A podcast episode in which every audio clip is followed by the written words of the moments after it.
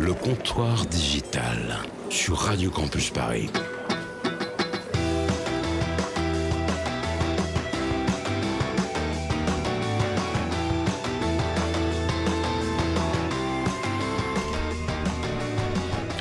Bonsoir à toutes et à tous, il est 18h04, presque 5 minutes et vous écoutez le comptoir digital sur Radio Campus Paris. Oui, ce soir c'est plutôt qu'on fait cette émission et nous recevons monsieur, un monsieur qu'on connaît bien puisqu'il est déjà venu, euh, Dominique Volton. Euh, bienvenue dans notre comptoir digital, il arrive dans quelques instants, il est un petit peu en retard. Donc euh, Dominique Volton, directeur de recherche au CNRS spécialisé dans les sciences de la communication et également sociologue. On parlera avec lui de la génération XYZ, là qui prennent beaucoup de place, ces, générations, un éventuel euh, nouveau mode de gouvernance sur Internet. Et cet Internet, justement, devient-il le reflet de notre société? Cela fera partie des questions qu'on se posera ce soir. Pour m'entourer, Marie-Caroline Meyer et ses Flash Info, Grégory Nedelec, Stéphane Favreau qui va nous proposer tout de suite un portrait. Cette semaine, les Digital Natives passent sur le gris. Installez-vous sur le comptoir peut-être pas sur le comptoir, mais en tout cas sur le comptoir. Sur le comptoir, c'est maintenant le comptoir digital, c'est maintenant sur Radio Campus Paris. Le comptoir digital fait trinquer les cultures numériques.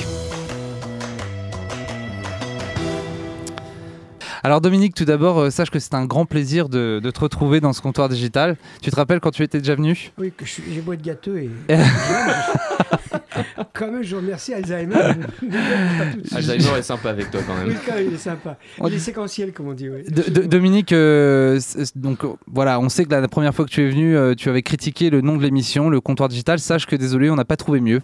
Euh, peut-être. Vous n'avez pas beaucoup cherché, hein Je sais pas, il y a le contact humain, il y a, le il y a la radio, enfin, il y a plein de choses sur le. Le digital ne définit pas une société. Exactement, oui. Non, on a décidé que ce serait le comptoir de Dominique. Bien. Ça, je veux bien, mais je suis pas narcissique à ce point-là. Non, mais c'est uniquement pour cette émission. voilà, ça sera le comptoir de Dominique ce, soir. Euh, Dominique, euh, si tu, le veux bien, on va commencer cette émission avec, euh, avec Stéphane qui va nous faire le portrait des digital natives. Alors si tu ne sais pas ce que c'est, il va t'expliquer tout de suite. Hélas, je sais ce que oh, c'est du bullshit. Il y a quand même peu de choses qu'on ne sache pas dans le matraquage idéologique. Ah Dominique, parlez sur les virgules. Voyons. Bien, oui Antoine. Un peu de discipline. Oui, oui, Antoine. Juste avant que tu commences Stéphane, je rappelle à nos auditeurs qu'ils peuvent interagir avec nous et poser leurs questions à Dominique sur Twitter ou hashtag c'est digital. Ils peuvent. Bien, oui, effectivement, j'ai déjà fait le portrait de, de, de, Dominique en d'autres temps, vautré à ce comptoir. Il va de soi qu'une rediff aurait été pratique. Puis comme ça, on aurait pu arriver un peu plus à la bourre, mais nous ne sommes pas comme ça. Mais arrête, toi Je rappelle plus que c'est de la radio. Et les garçons, calmez-vous. Dominique est en train de me chatouiller. Donc, j'aurais pu faire le portrait d'Olivier, le cuistot gothique de Top Chef finalement tout le monde s'en fout. J'aurais pu faire le portrait de Roger Vlasic. Antoine, est-ce que tu connais Roger Vlasic? Bien sûr. Enfin, je connais Roger, mais Vlasic, non. Ouais, non Roger Vlasic, c'est quand même le dernier euh, fabricant de sabots en paille tressée normand. Mais Jean-Pierre Vautret, dans son Pernod au comptoir, a déjà déposé le brevet rustique. Alors, cette semaine, après avoir enterré la génération Z dans un précédent comptoir, il fallait que je m'attaquasse, on remarque encore une fois l'imparfait du subjonctif, au digital natives. Très beau. Tu aimes autant que moi, visiblement, Dominique, ce concept de digital native, une espèce de merveilleuse génération née avec le numérique entre les mains, entre les hommes surtout. Pas simple de se rapprocher, on a des intermédiaires écrans, on parle d'écran à écran avec des écrans entre intermédiaires, enfin, c'est bref, c'est bien. Les générations Y, Z et les digital natifs, c'est bien. Le digital natif est un gamin qui a grandi avec les technologies de l'info et de la communication. Visiblement, on l'opposerait aux, migrants numériques, des espèces de vieilles personnes cyniques, telles que moi, qui parfois font des chroniques acerbes sur les calembredènes numériques. Il faut reconnaître euh, la facilité numérique n'apparaît pas dès la naissance, mais c'est, disait Bourdieu, un produit de capital culturel. Bourdieu, cité au comptoir digital, on raconte pas que des conneries au comptoir. J'ai même d'ailleurs, je me souviens, cité une fois Mike Brandt.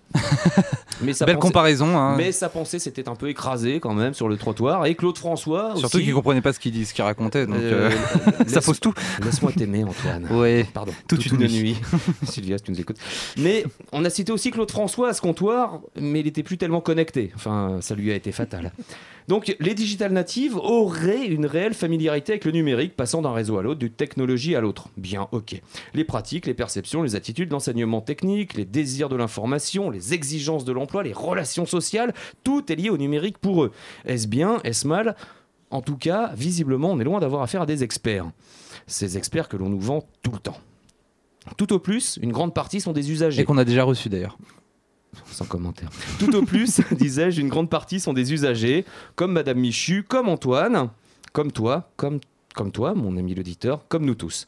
Certains sont des usagers un peu plus professionnels que d'autres, ou non. Un digital native, donc, entre dans cette catégorie pseudo-sociologique, et là, Dominique va encore me engueuler, cette catégorie sociologique avec ce concept de digital native qui désignerait une génération de préadultes 25, 15-25 ans. On suppose qu'ils remettent en cause des usages alors qu'en fait ils zappent les usages.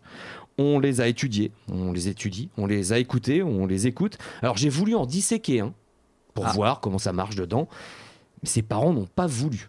Ah, c'est dommage. Bah ouais, non, mais c'est un vrai manque de discernement et d'implication face à ces grandes découvertes scientifiques. Putain, un peu de volonté. Mais si on prend un peu de recul, on remarque vite que ces digital natives représenteraient une proportion non négligeable de gens qui n'ont que des connaissances relativement rudimentaires. Ils sont infoutus de prendre du recul, d'avoir des compétences critiques vis-à-vis de la recherche d'informations en ligne, de la protection de la vie privée, des données, des infos qu'ils balancent au GAFA. Bref, ils sont usagers, mais ils savent pas s'en servir. C'est un peu gênant. Pas Donc, encore une fois, c'est la question de l'éducation que l'on va mettre sur le tapis. L'éducation est absolument essentielle. Une part non négligeable de cette génération est incapable de tirer profit des outils numériques, comme on pourrait le faire de façon pertinente dans le rôle de travailleur, d'étudiant, d'entrepreneur, de citoyen. En gros, un digital native ne se fonde sur aucune réalité. Les enseignants à tous les niveaux peuvent en témoigner. Dominique va en témoigner, je pense. Mais comme c'est une cible, les digital natifs, c'est bien. Et les marketing, les marketeurs sont contents. Voilà. Voilà, c'est surtout C'est ça. tout. Merci Stéphane. Euh, Dominique, alors Avec les digital euh, native, euh, ça te parle déjà? Bah, c'est un fait, euh, si je puis dire que c'est un fait, c'est-à-dire que tous les Ça, gosses de, de 5 à, à 30 ans maintenant euh, sont nés avec les tuyaux. Et si je puis dire, euh, oui, le- ce qui est embêtant, c'est l'absence de deux choses à dire.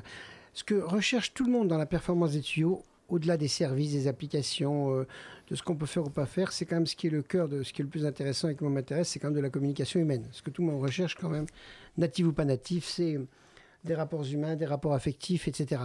Donc ça veut dire qu'il y ait des tuyaux ou pas tuyaux, du journal papier, de la radio, de la télévision ou Internet. En fait, les gens sont intéressés par une seule chose, c'est rencontrer l'autre. Première chose.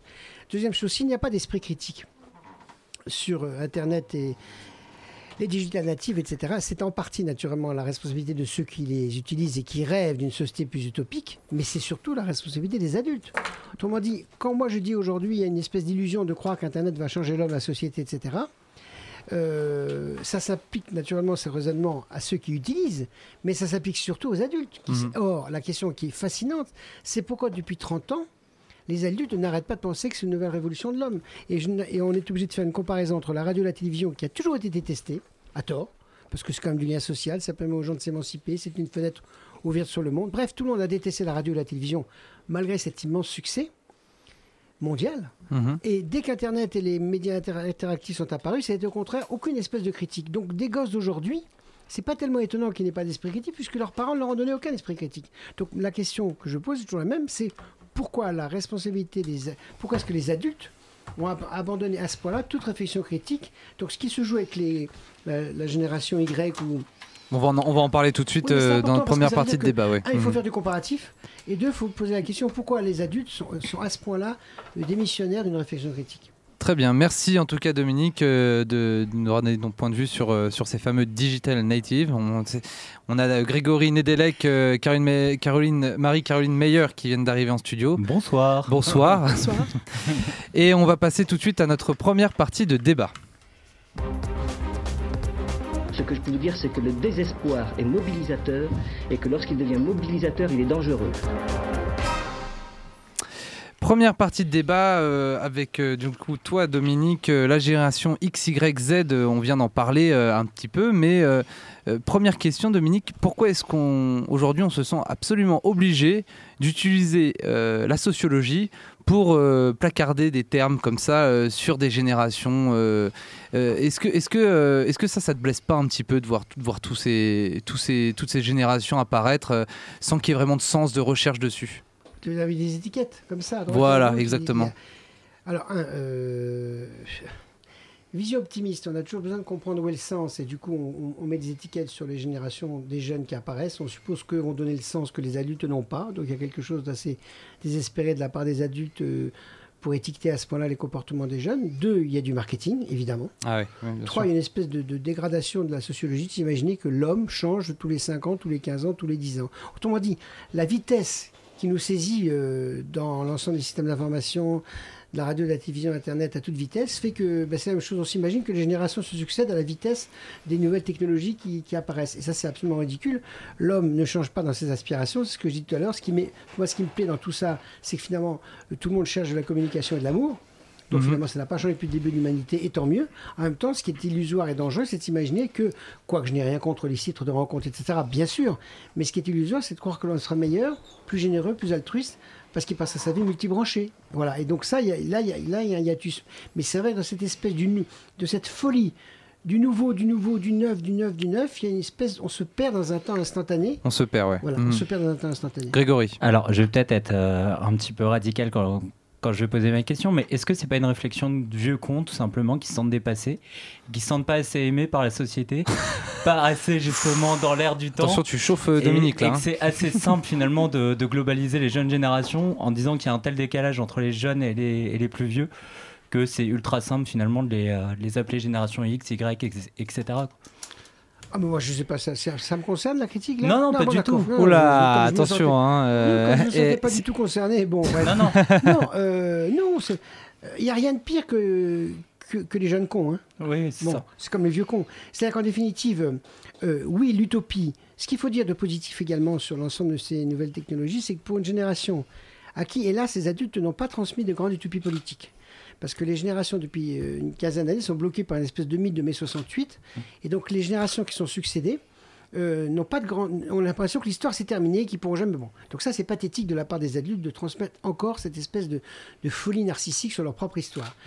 Deuxièmement, ces gosses arrivent dans un univers, quand je dis gosse, c'est pas du tout péjoratif, où il y a mondialisation dont on ne sait pas quoi faire en dehors d'un capitalisme épouvantable, la crise et compagnie. Donc du coup, on ne peut pas leur reprocher de ne pas avoir d'utopie. Et ils en ont quand même, et ces utopies, elles, elles se rabattent sur les technologies, ce qui est normal. Si tu aux adultes de leur dire, attendez, L'enjeu, c'est pas les technologies, l'enjeu, c'est que vous ayez envie de changer le monde. Et ça, c'est bien. Et vous avez raison de vouloir le changer aujourd'hui avec des technologies, comme nous, on a voulu, le changer hier. Mais comme la, génération des adultes bloque tout, souvenir, toute utopie depuis 20 ans, eh bien, cette génération n'en a pas. Et quand on les regarde de près, je trouve que cette génération de, de, disons, 15-35 sont aussi généreux que les autres.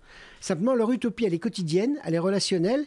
Et donc, par conséquent, j'ai envie de dire, le procès, il est à faire, pas seulement sur les, pas du tout les vieux contre les jeunes, mais sur le fait que les adultes, en fait, si on me demande mon sentiment, je dis le monde occidental aujourd'hui, parce que le reste, j'y connais rien, et déjà, j'y connais pas grand-chose sur le monde occidental, je trouve que le monde occidental n'aime pas ses jeunesses. Voilà. Et ça, c'est un vrai problème.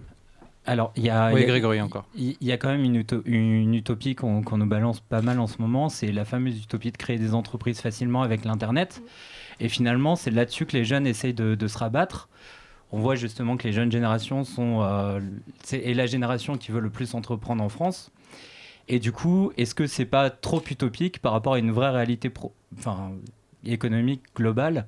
Et est-ce que finalement cette création de valeur individuelle est pas un danger réel pour l'économie euh, française? Ah non, trois choses à dire. La première, c'est que euh, le fait, le fait qu'il y ait beaucoup d'utop- le fait qu'il y ait beaucoup de création d'entreprises, ça veut quand même, ça veut quand même dire une chose simple, c'est que contrairement à ce qu'on raconte des Français qui sont incapables d'entreprendre, il y a une pour, pour créer une, une boîte, il faut quand même avoir euh, une vision de l'avenir, donc d'une utopie. Bien donc c'est assez dégueulasse sur le discours, qu'on- c'est-à-dire les jeunes sont des consommateurs, ils n'ont pas de, ils n'ont pas de capacité. Bon, un, ça veut dire qu'il y a un dynamisme réel qu'on ne valorise pas. Bien sûr. Deux, euh, la question de fond plutôt, c'est est-ce que l'économie est un horizon à lui tout seul? Autrement Mm. dit, c'est déjà pas mal de créer des boîtes, c'est Mais la question principale à dire, c'est écoutez, très bien que si vous êtes un auto-entrepreneur ou si vous créez du profit, l'initiative, mais le fond de l'affaire, une société et le bonheur individuel, c'est pas l'économie. Alors la tragédie actuelle depuis le début de la mondialisation des années 2000, c'est qu'on offre comme utopie aux gens que de l'économie. Mm. Et ça, c'est sordide. Donc, C'est donc ça. très bien à faire des boîtes toutes seules, très bien à renouveler le tissu économique, mais euh, dire aussi, il y a quand même des choses plus importantes, sont la religion, la politique, les relations affectives, euh, tout ce qu'on peut faire d'autre. Et là, du coup, je trouve cet économicisme ambiant, et les socialistes au pouvoir ne font que renforcer, hélas. On a l'impression que les socialistes sont à genoux devant le, le dieu de la croissance, qu'ils attendent comme des fous que ça passe à 2%. Mais j'ai envie de dire, même quand ça va passer à 2%, et tant mieux le plus tôt possible, ça ne résolvera rien au problème de la société française.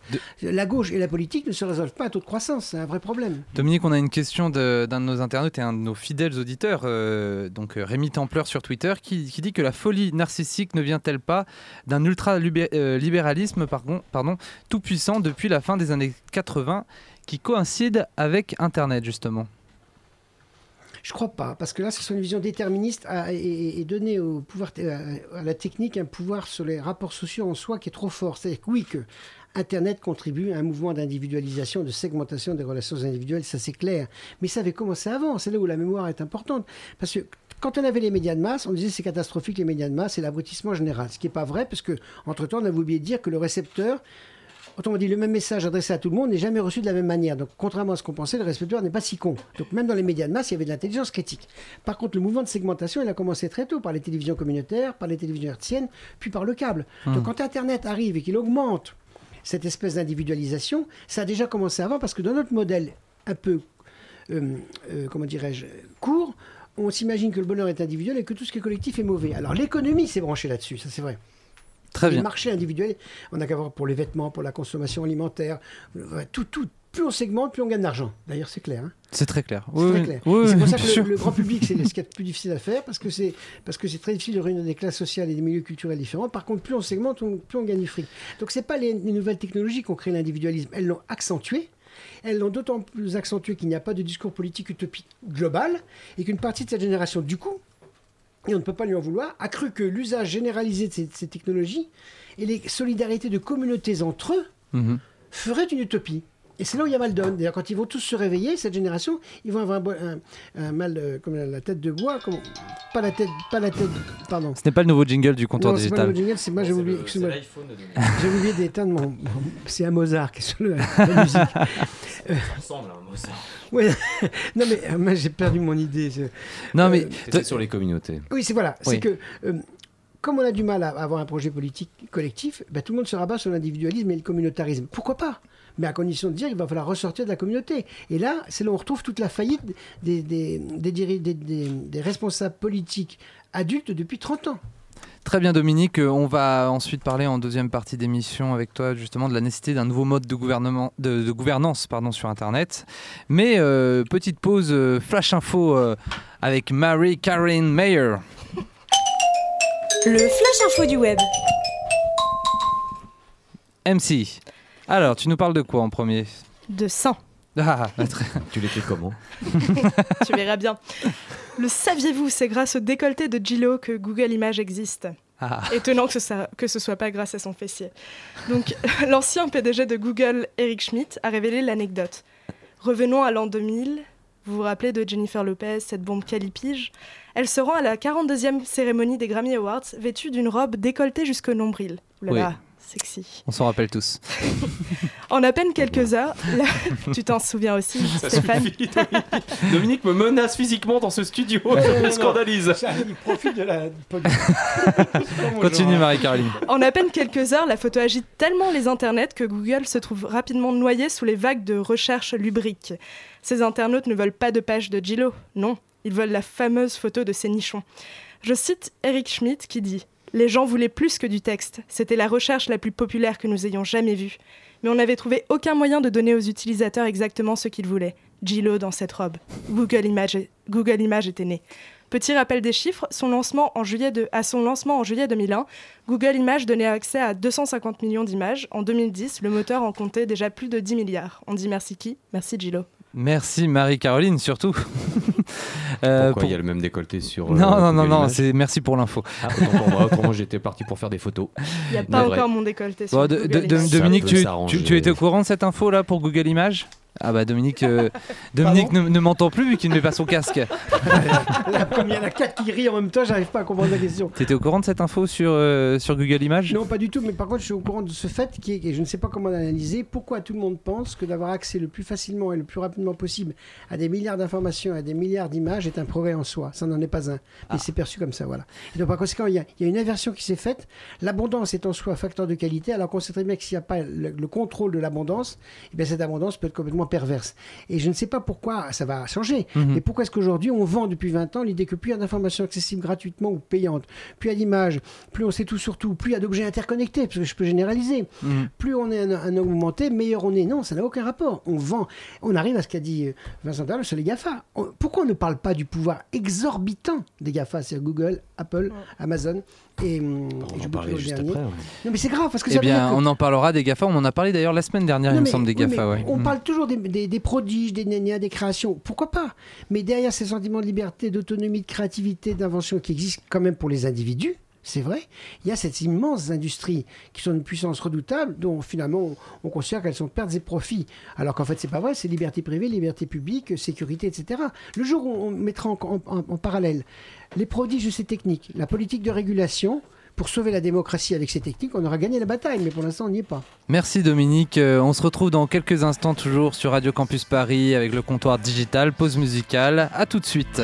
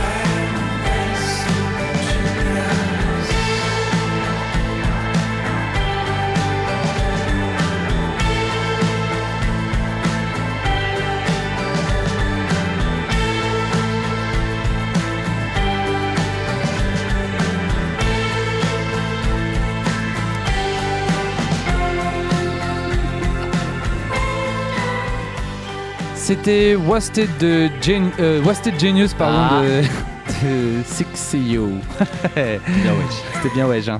t'as kiffé. Hein Vous écoutez toujours le comptoir digital sur Radio Campus Paris. Euh, avec nous ce soir euh, notre invité Le Dominique comptoir de. Dominique. Le comptoir de Dominique. J'ai vu ton petit regard Dominique, fais attention, hein, je sais que tu n'aimes pas ce Digital, terme. Vous faites des droits d'auteur immédiats euh, à l'ensemble des GAFA, hein, c'est bien. Je pense que pour les gens qui veulent être indépendants. On euh, n'est plus à ça près. Non, mais bien sûr. Oh là là.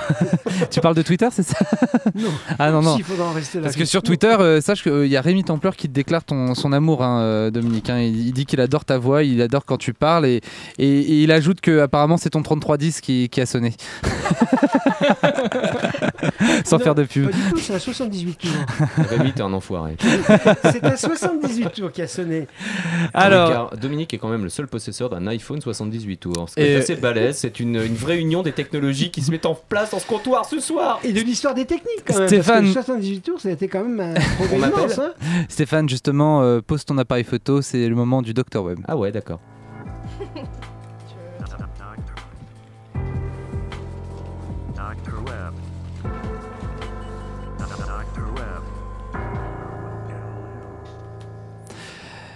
Le Dr Web avec nous en studio. Stéphane, c'est à toi. Hmm, c'est bien urbain, mon bon.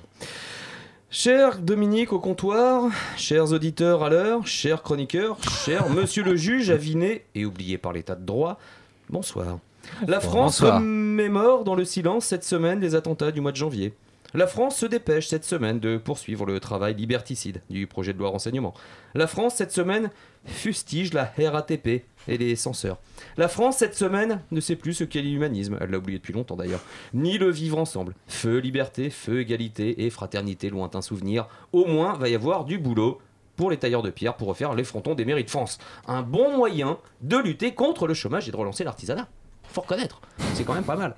Au moins, ça a servi à quelque chose. Ouais. Mais non, je cesse de m'emporter. Cette semaine, enfin la semaine dernière, c'était Pâques.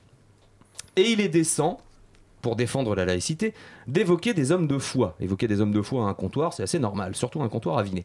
Et comme c'était Pâques, il faut parler Toussaint. Pas de Bruce sur iTélé, mais de Toussaint au Panthéon. Alors, je prends un peu le Christanthème de Soleilus radiophonique dans un contexte de censure par la RATP.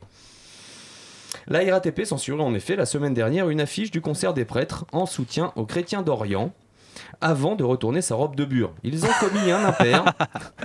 Ils ont commis un impair sans Saint-Esprit. Le business des abbés n'est pourtant pas une sinécure, mais le message est aussi lié aux non-croyants. C'est une espèce de service athée. Ce concert n'est pas une messe, malheureusement. Mais le Christ ronfle. Pendant la messe, il dort. Dort. Ceci était un jeu de mots révolutionnaire. Allez, Bref. Dominique en vient de le comprendre et Non, je crois qu'il n'adhère pas pas. compris, mais- Ah, toujours pas Messidor, bah, c'est un mois, c'est un mois du calendrier révolutionnaire, Messidor, Ah enfin. Dominique. Ah bah, de logique, mal, attends, tout le monde l'a chez, chez lui le calendrier révolutionnaire quand même. Bah, c'est, le, c'est le seul au-dessus dont de je la- me souvienne. Le problème, c'est que je suis à la bourre tout le temps. Je comprends pas. Bref, en plein contexte pascal, les internets et Twitter, vous savez, Twitter, c'est la colombe bleue de la paix dans le monde. Même tu marches à tombeau ouvert. Jour de Pâques, un tombeau ouvert, c'est un peu la merde. Contre le, vers les églises, pardon, et contre la RATP pour retrouver le corps du Christ. Un Christ malheureusement bien maigrelé, un Christ bien peu amène. Le concert à l'affiche censurée permet pourtant de savoir qu'existent tous les jours des massacres que l'on veut ignorer. Les agneaux pascals deviennent parfois moutons aveugles. On préfère se gargariser au vin de messe. On a cuisiné des curés tout le week-end et des agneaux au bain-marie. Marie, la, meuf du Christ, hein, pour ceux qui connaissent pas, la meuf du Christ, toutes à ses ablutions culinaires. Mais si Jésus-Christ et la caravane passent, à grand crise offusqué face à l'assassinat de 147 étudiants au Kenya, le grand public continue à vivre les yeux grands fermés. Ça aide à ne pas retrouver l'humanisme nécessaire, au mieux vivre ensemble. Mais on voit que même Jésus s'amène à rien. La RATP est pourtant au courant que la laïcité s'est allée dans le sens de toutes les religions, mais les hommes du métro rament toujours autant face à une campagne contre l'islamophobie qu'ils refusent d'afficher. Le service public est censé être au service du public. Là, le service publicitaire veut ménager la chèvre, l'âne, le bœuf et le chou. Les croyants à genoux pour ne pas se faire éclater les bijoux de famille ou se prendre des tas de cailloux. On va faire toute la règle. La lapidation, ce n'est pas visiblement assez laïque pour être vu dans les stations du métro. C'est un peu la dans les couloirs. Bref, Jésus, tout à sa résurrection ce week-end de Pâques, était une fois de plus cloué sur place. Ça en devient une habitude. Les bras en croix, et tout le monde est encore une fois bien enculté avec une si mauvaise interprétation de la laïcité. On est loin du vivre ensemble pour passer du Christ à Moïse sans y aller à la louche pour autant. Bonne soirée. Merci Stéphane, merci le Dr Web. Dominique euh, qui a apprécié, c'est ça? Oui, j'ai apprécié, euh, j'ai app- enfin, oui, j'ai apprécié l'humour et les, euh, les associations de, de mots. Et puis euh, poser la question qu'est-ce que c'est que la laïcité dans une société multiculturelle? C'est comme ça. La, la- tu, es un- La tu, tu question. es, tu, tu es pour la laïcité, euh, évidemment, Dominique. Ben, alors, il y a 50 000 définitions de la laïcité et la France a du mal à exporter sa Ouais, ouais, conception. bien sûr. Mais en gros, la définition minimum pour moi de la laïcité, c'est on sépare le religieux du politique. Voilà. C'est l'essentiel. son- Chacun son job. Très bien. basique, c'est simple, mais c'est Voilà. celle qui devrait être effectivement Bien sûr. retenue à mon avis. Dominique. C'est la plus basique. Dominique, on reste avec toi car tout de suite, c'est la seconde partie de notre débat. Non, je ne me calmerai Ne pas. pas du doigt avec Non, ce, si, cet index non. pointé parce que franchement, Non, je, Je- ne me je calmerai vous pas. dire- je non, voud- je ne me calmerai pas. Est-ce qu'il fait toujours aussi chaud en studio, euh, messieurs Euh, bah, j'ai. Oui. C'est toi qui- c'est Dominique qui nous donne chaud. Tu- Ah, Marie-Caroline, enfin. Oh. Qu'est-ce que c'est que cette déclaration? Même. Je sais que Marie-Caroline est, très- déclaration. est très fan aussi de Dominique Volton. On est très heureux de. On est tous fans de Elle met des Dominique Volton. cœurs à côté de Notre deuxième Dominique. partie de débat, messieurs, euh, on va parler de la nécessité d'un nouveau mode de gouvernance du, sur Internet. Euh, alors, euh, aujourd'hui, c'est c'est aussi un des enjeux d'Internet. Comment penser, Dominique, un nouveau mode de gouvernance euh, des Internets? Comment le mettre en place? Est-ce que toi, tu y crois déjà à un nouveau mode de gouvernance sur Internet? Mais écoutez, si depuis le début de l'humanité, les hommes ont réussi à essayer de contrôler les techniques, parfois ils ne sont pas arrivés, Mhm. je vois pas pourquoi on n'y arriverait pas pour Internet. Euh, on a quand même, faut se rendre compte qu'il n'y a pas de liberté de communication sans texte de loi. Et contrairement à ce qu'on dit aujourd'hui, la loi n'est pas liberticide, mais elle, con- elle co- elle conditionne la liberté. Donc on a réussi à réglementer la presse écrite, la radio, la télévision. Je vois pas pourquoi on réglementerait pas Internet. Et c'est la condition substantielle pour que ça reste un outil de liberté. Et le fait qu'il soit mondial n'in- n'interdit absolument pas. Si vous allez rue Soufflot, où il y a beaucoup de librairies de droit, bah, vous trouvez des dizaines, des centaines de livres. Voilà ce qu'il faut faire. Ce qui manque, c'est la volonté politique. Mais elle viendra un jour par D'accord. scandales. Très bien. Grégory Ouais, la, la- la difficulté justement de la volonté politique, c'est justement que ce soit un outil mondial et euh, comment on peut accorder les violons par rapport à une vision de la liberté? Euh, qui est finalement propre à chacun des pays à l'échelle mondiale. Bah, enfin, en toute façon, derrière Internet, l'enjeu d'Internet, c'est comme la spéculation. Bon, il y a l'Internet de libération, d'émancipation, mais il y a surtout l'Internet de la spéculation. La crise de 2008, c'est une crise de spéculation mondiale dont la puissance n'a pu être possible que parce qu'il y avait Internet. Donc c'est essentiellement de l'argent, de la spéculation, du blanchiment, du, scandale de violence, etc., etc. Donc le jour où il y aura tellement de scandales, ben, comme par hasard, les démocraties réaliseront qu'elles ont elles-mêmes un stock de valeurs et de liberté qu'elles ont intérêt à appliquer sur Internet. Mais pour l'instant, pourquoi on n'y arrive pas à ça? C'est parce que il s'est passé deux phénomènes euh, qui se conjuguent. Premièrement, on a investi ces techniques Internet d'une utopie politique, comme toute l'histoire des techniques. C'était vrai pour la presse écrite, pour la radio, pour la télévision. Dès qu'une technique de communication apparaît, elle relance, elle réveille, et c'est formidable, une utopie politique, en gros, de mieux se comprendre, etc., de mieux se tolérer. Et là, évidemment, euh, les lendemains qui chantent n'arrivent pas. Et on n'y est pas encore sur ce lendemain qui chante pas sur Internet, quoique la spéculation financière mondiale devrait notamment y penser, plus le brigandage, plus, etc., etc. Donc, un, on investit la technique du- du- d'une utopie politique. Deux, on est à un moment de l'histoire où il n'y a pas de grande utopie politique mondiale. Donc, du coup, la technique devient le cœur de l'utopie. Ce qui est incroyable. Elle devrait être qu'un moyen, elle en devient le cœur, parce que les grandes utopies politiques, comme communisme contre démocratie, se sont effondrées. Puis, troisièmement, dans cette idéologie technique qui domine, les, les politiques n'ont pas le courage de dire attendez, ce ne sont que des tuyaux. Ils, s'imaginent que ce sont les tuyaux qui vont devenir les valeurs. Oui, Ah, Grégory. Alors justement, est-ce que c'est pas un organisme comme l'ONU, enfin c'est un exemple, hein, mais qui pourrait justement réguler tout ça et qui pourrait vraiment euh, essayer d'organiser euh, l'internet de demain à l'é- à l'échelle du monde Bien sûr. Vous savez, la, la seule grammaire mondiale que nous ayons, c'est la charte, c'est l'ONU. Hein. Ouais. L'ONU, il y a aussi l'UNESCO pour les questions culturelles et de communication, qui dort tranquillement et qu'on devrait réveiller. Il y a ensuite énormément d'organisations internationales sur les télécoms, sur l'informatique, sur l'information. Et il y a surtout, par rapport à ces questions-là, l'Europe qui a une avance gigantesque, mais qu'elle n'est pas capable de mettre en valeur, parce qu'elle a une espèce de complexe intellectuel par rapport à la puissance américaine. Et si vous voulez, ça va être, une- ça va être un affrontement culturel et politique, bien sûr, de mettre une politique sur Internet. Mais la- la- l'avance qu'a l'Europe comme réflexion critique au travers des commissions informatiques et liberté va être un moyen d'obliger les Américains, qui eux sont partis liés, à la fois ils sont démocrates, les Américains, en même temps ils ont tellement d'intérêts économiques là-dedans, qu'ils sont les premiers. Et en plus leur utopie est là-dedans, que du coup tout se mélange. À mon avis, c'est les Européens qui ont une, une responsabilité critique pour être les premiers à sortir, mais faudrait-il encore qu'ils aient le courage d'avoir confiance en eux? Et la tragédie des, Européens, c'est que nous faisons l'histoire, nous la faisons, mais nous n'avons pas confiance en nous. Alors, euh, Euh, Vas-y, c'était Vas-y, Grégory. je- Juste, je rebondis sur, euh, sur ce que tu viens de dire. Mais donc, est-ce que la, la- la première démarche de l'Europe, ce serait au- aussi de structurer un, un web, un peu plus économique à l'échelle européenne, justement, pour essayer de concurrencer les États-Unis qui ont un monopole économique sur le net, pour après peser sur les décisions d'ordre mondial Bien sûr. Mais il faut casser les modèles économiques, par exemple, casser l'utopie d'une gratuité, Ouais. parce que c'est pas vrai, on va le payer demain de plus en plus cher. Oui. Euh, poser la question, les questions qui sont quand même en train de sortir sur vie privée, vie publique, traçabilité, c'est en train de sortir par rapport à il y a 4-5 ans. Donc moi je suis un peu optimiste là-dessus, c'est-à-dire la prise de conscience politique, elle commence lentement, lentement. Mais l'utopie, la fascination pour la technique, comme je le dis, se substitue à toutes les autres utopies politiques qui hélas n'existent pas, ça joue un rôle important. Et là il y a une chose qu'il faut surveiller comme le lait sur le feu, c'est les idées de croire que s'il y avait 7 milliards et demi d'internautes, ça irait mieux, que s'il y avait, des, que s'il y avait une, euh, une information gratuite accessible par tous, que s'il y avait du bien commun, non.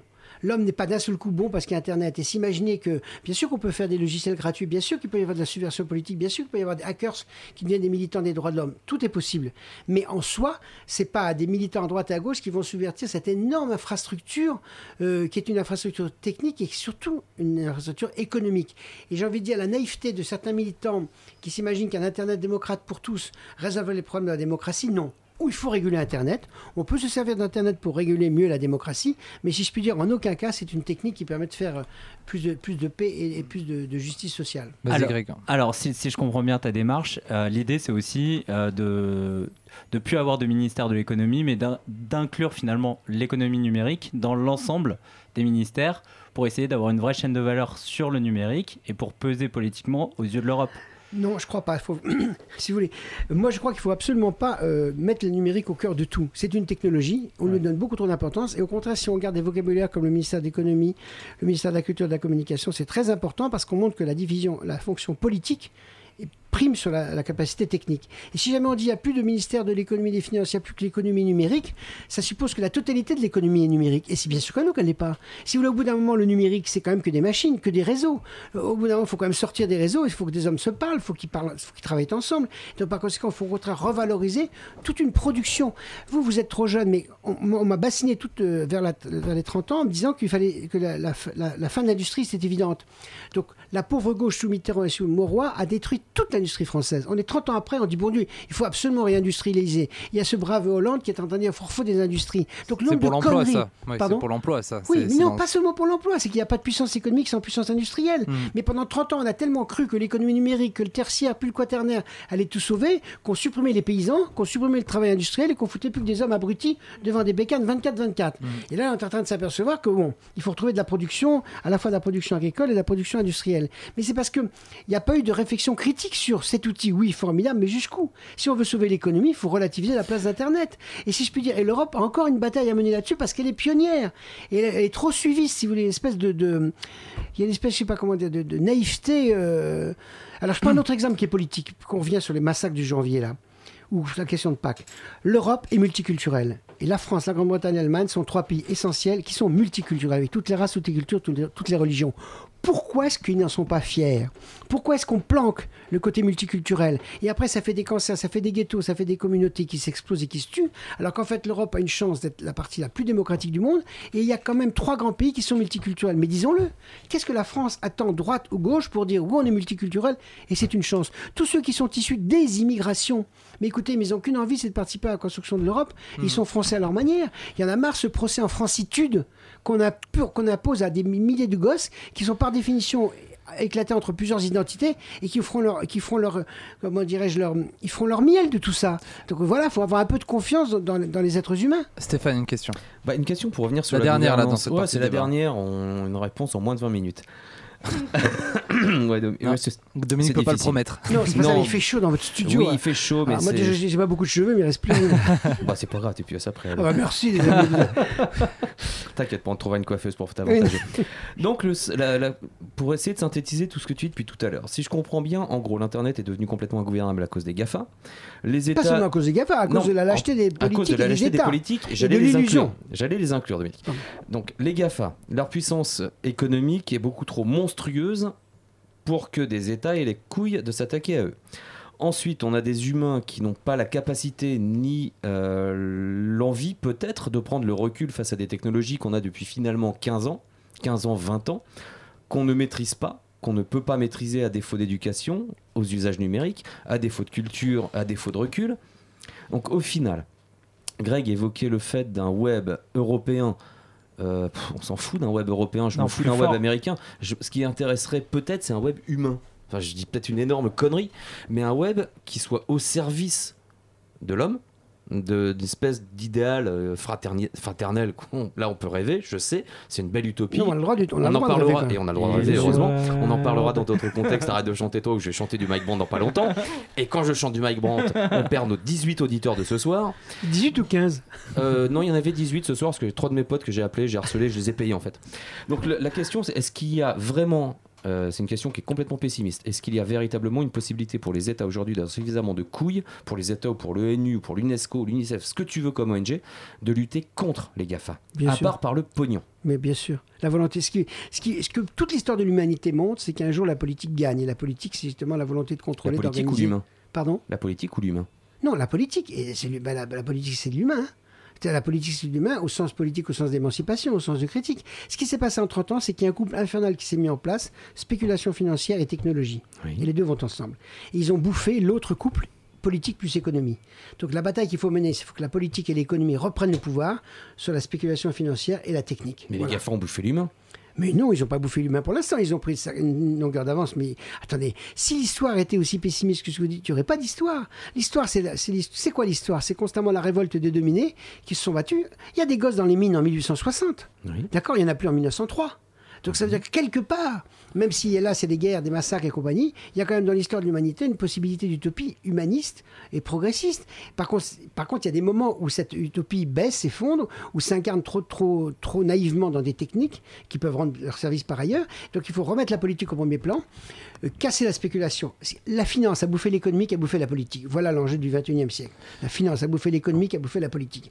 Si on veut s'en sortir, il faut que la, politique bouffe la finance et rééquilibre et remette l'économie à sa place. Et pour l'instant, on n'y est pas, c'est vrai. Et c'est pour ça que les mêmes jeunes qui aujourd'hui sont complètement asphyxiés et aliénés euh, et complètement multibranchés et compagnie vont peut-être être les mêmes qui dans 10-15 ans, quand ils auront 40-50 ans, seront ceux qui d'abord vis-à-vis de leurs gosses n'auront pas les mêmes comportements et seront peut-être ceux qui se battront en premier pour introduire la politique. Il faut être, il faut jamais être fondamentalement pessimiste parce que la révolte, la colère, la critique, ça existe tout le temps. Ben, ben, simplement, j'en bafoue tellement je vais, je vais aller vite.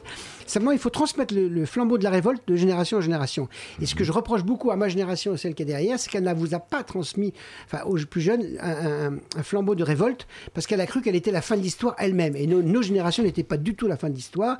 L'histoire continue et vous avez Et des- continuera. Bien sûr. Vous avez des rêves de générosité que nous n'avons pas. Par contre, c'est vrai qu'il y, a- il y a plein de fausses directions, de faux bonheurs. Et, et c'est vrai que la société de l'information ou, ou la digital society, tout ça, c'est des pipeaux et popis. Par contre, rendre l'homme un peu moins tordu, euh, revaloriser la société multiculturelle, revaloriser ce concept de fraternité qui est essentiel, euh, accepter la tolérance qui est la seule manière pour vivre dans un monde ouvert où on n'a rien à se dire les uns les autres, on ne va pas se tuer parce qu'on n'a pas la même gueule. Ça, ce sont des enjeux de politique Eh bien, démocratique. Eh bien Dominique, merci, Merci, pour ce message d'espoir. Sache que Rémi Templeur sur euh, Twitter a la larme euh, qui, qui coule sur la joue car il- il- tu lui redonnes de l'espoir et, et tu nous redonnes à tous de l'espoir. Euh, Ben, merci. Merci. Mais on faut, va- on va- faut jamais lâcher. on n'en a pas fini avec toi, hein, sache-le. Euh, flash info de Marie-Caroline. Le flash info du web. Non, t'entend dans le micro, non. Marie-Caroline, euh, deuxième flash info de la soirée. Demander le divorce par Facebook, c'est maintenant possible. Ah. Au pays de l'oncle Sam, en tout cas. Génial. Bon, ne généralisons Il nous rien. manquait ça, c'est quand même formidable. hein. Non, Non, non, il y a l'adoption par Facebook. Bientôt, on va adopter un Facebook. Allez, on n'a plus beaucoup de temps, donc on la laisse euh, faire sa chronique, s'il vous plaît, messieurs. Ne généralisons rien, il faut quand même la réunion de, con- de conditions très spéciales. Je vous raconte la petite histoire. Un juge new-yorkais a accepté qu'une femme demande officiellement le divorce par Facebook. Elle avait essayé de contacter son mari par tous les moyens. En vain, le bonhomme faisait le mort. Et oui, le futur ex-mari n'avait laissé aucune adresse et malgré trois semaines de recherche, impossible de le retrouver. C'est pas évident, le monsieur en question n'a pas de boulot, pas de domicile fixe, pas de carte de crédit, rien. Le seul compte qu'il ait, c'est un compte Facebook. Du coup, le seul moyen de le joindre, c'est sur son profil, et c'est Oula, pardon. Et c'est par ce canal que la dame a demandé le divorce avec l'autorisation du juge. C'est donc une nouveauté juridique, et si jamais le monsieur ne répond toujours pas, le divorce sera prononcé par défaut d'ici trois semaines. Merci Marie-Caroline. Ouais, Dominique, ça, je sens que ça, ça t'a bien énervé. hein. Mais ça, ça- ça confirme un peu ton propos. Mais voilà. Merci Marie-Caroline. Tu auras dans quelques instants un dernier flash. Petite news qui va nous apporter d'ailleurs euh, un tout petit sujet de débat. On n'a plus énormément de temps. C'est euh, les MOOC là, qui sont proposés par le Pôle emploi. Donc, euh, c'est le Pôle emploi qui propose euh, quatre formations en ligne ouvertes à tous qui doivent permettre aux chômeurs d'améliorer leur perspective de retrouver un emploi. C'est beau. hein. Donc, euh, les quatre Ça formations c'est construire son projet professionnel, organiser sa recherche d'emploi, réussir son CV, réussir un entretien.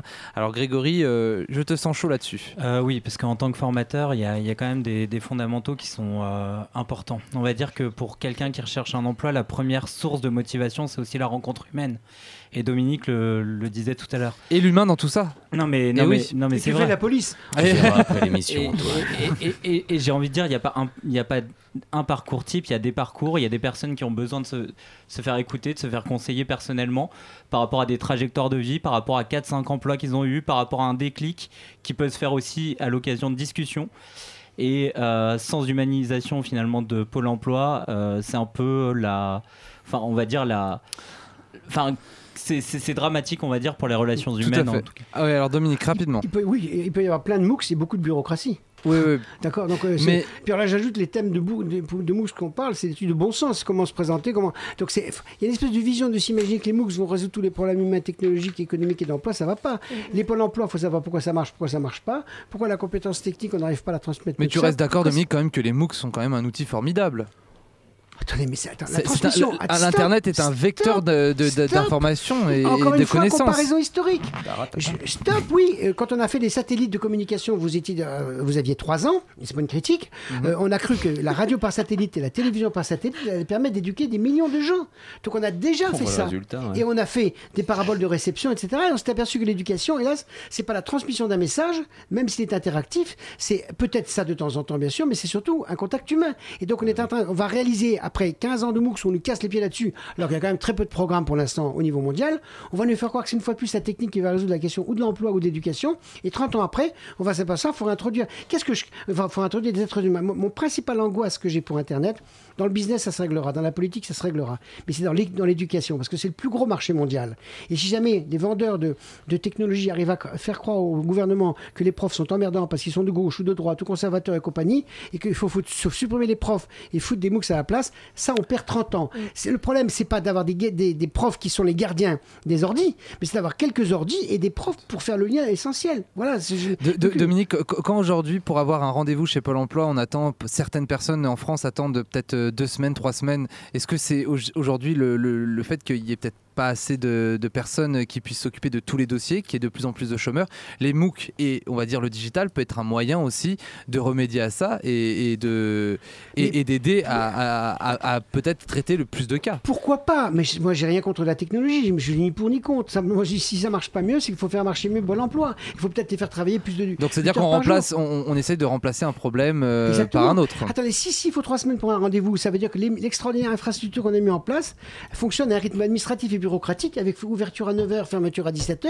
alors qu'en fait on peut... Mais je prends un autre exemple, les universités, elles pourraient être ouvertes quasiment 24-24, les écoles aussi. Bah oui, On, oui, est- on pourrait quand même avoir un système de société qui soit quand même plus utopique et on peut payer les gens la nuit et, et certaines... Je dis pas qu'on va faire une société 24-24, pas du tout. Mais je dis que si on veut améliorer un certain nombre de choses, on peut améliorer le rendement... Changer les mentalités aussi. Mais bien sûr, Mm. pas une société 24-24, mais étendre les heures d'ouverture de 7h du matin jusqu'à 23h, c'est pas une catastrophe. Après- les universités, elles sont fermées trop tôt. Les bibliothèques, écoutez, moi je dis à tous les ministres de la Culture qui passent de la, de, de la recherche, regardez la bibliothèque Sainte-Geneviève, les gosses font la queue dehors. C'est quand même inadmissible qu'on fasse la queue dehors. Et c'est pas les MOOCs qui vont remplacer ça. Stéphane, dernière question. Bah, J'allais faire une réflexion de vieux con, comme ça au moins on sera trois dans le studio. Allez, vas-y. Parce que Marie-Caroline n'en fait pas partie. Bon, on sera deux, Dominique. Bon, euh, avec Mais Greg, hein, fous, Greg et moi. hein. Non, mais Non, Greg, c'est un utopiste bon, aussi on sera comme moi. trois vieux cons, mais je suis un pur utopiste aussi. Je vis avec une utopie dans Le la point levé.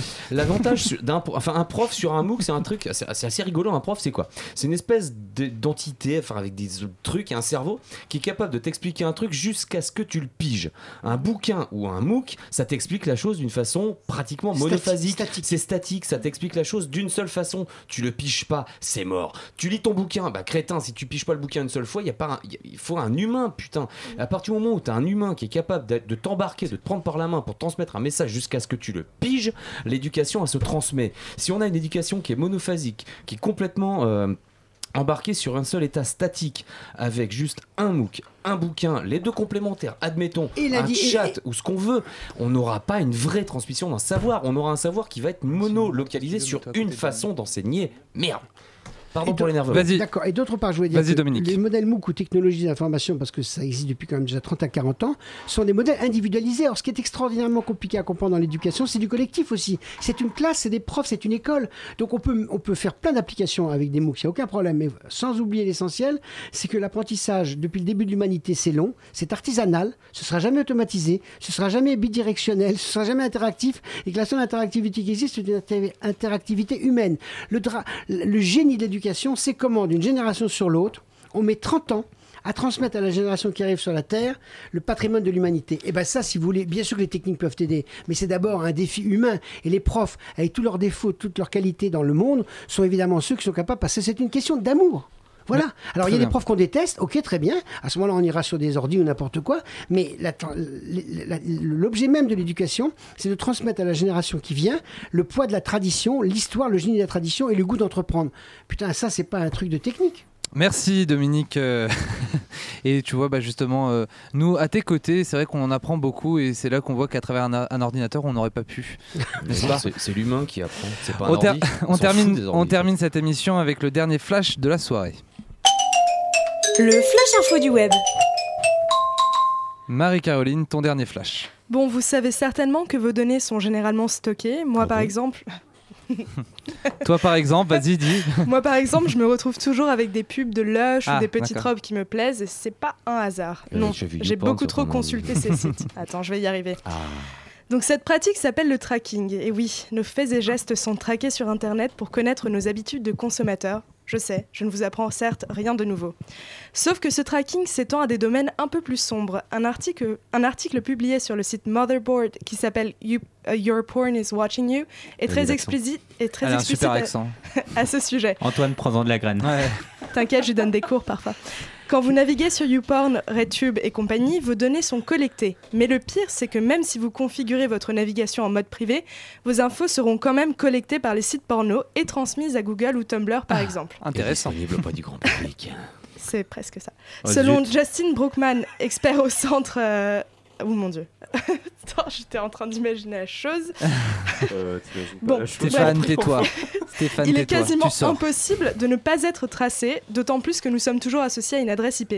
Donc vous imaginez l'humiliation si nos fantasmes sexuels étaient dévoilés en ligne? Antoine, que se passerait-il si la Terre entière était au courant de tes petites recherches MILF, bondage, Asian Big Tits? Tu aurais pas honte?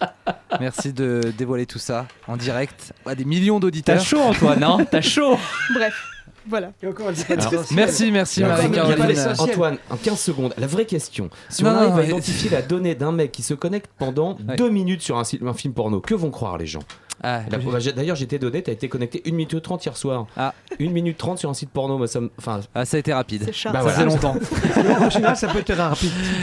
Bien, merci minute 30, bouche messieurs, merci messieurs en tout cas euh, Merci, pour, Antoine. pour ce débat passionnant. Dans quelques instants, ça va être garde à vue. Garde à vue, euh, bonsoir. Bonsoir le comptoir digital. Alors, euh, de quoi on parle ce soir dans garde à vue? Eh bien ce soir on va parler euh, de, de- des Le Pen, euh, des prostitutes, euh, des gens qui se font tirer dans le dos aux États-Unis, un peu tout quoi, tout ce qui a fait l'actualité cette semaine. J'aime bien ça. Et moi, terme. je tiens à dire que quand je, je marque le barreau euh, Ah, sur, euh, sur moi qui suis maître roll hein, Ouais. sur le- mon moteur de recherche, ça me fait des pubs très très bizarres. Donc, je suis Le très concerné par cette dans la même phrase, je ne peux que. C'est des mots clés, c'est les mots clés, c'est les mots clés de notre émission aujourd'hui.